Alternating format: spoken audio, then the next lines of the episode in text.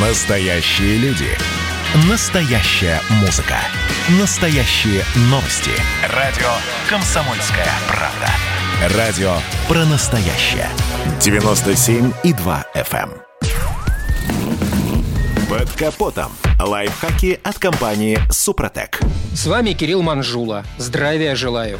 С каждым годом кроссоверов на российских дорогах становится все больше и больше. И это вполне объяснимо. Уровень дорог в большинстве своем пока далек от идеала. А потому автомобиль, сочетающий в себе лучшие качества легковых машин и внедорожников, во многих случаях становится единственным вариантом для комфортного перемещения. И сегодня поговорим о том, как выбрать шины для кроссовера и какие факторы должны стать решающими при покупке резины для этого типа автомобилей. Отличия между резиной для паркетников и легковушек есть. В первую очередь они связаны с большей массой кроссоверов и, как следствие, с необходимостью шин выдерживать более серьезную нагрузку. Еще одно важное отличие – рисунок протектора. Шины для кроссовера гарантируют более надежное сцепление с поверхностью дороги, но проявляется эта особенность в полной мере, когда машина преодолевает участки бездорожья.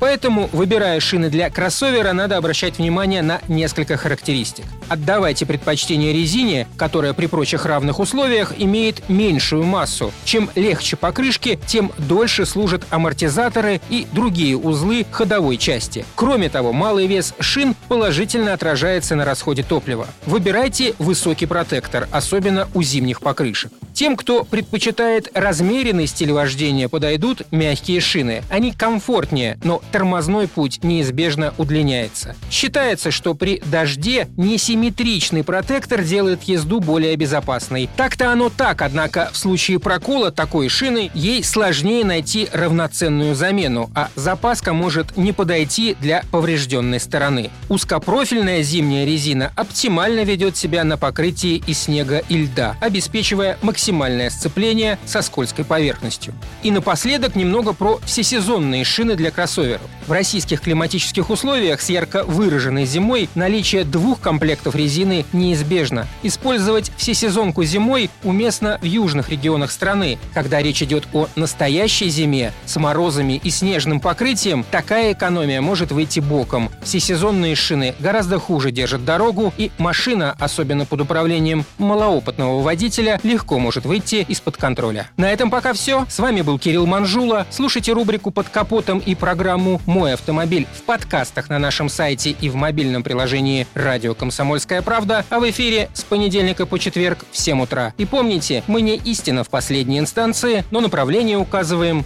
верное. Спонсор программы ООО «НПТК Супротек». Под капотом. Лайфхаки от компании «Супротек».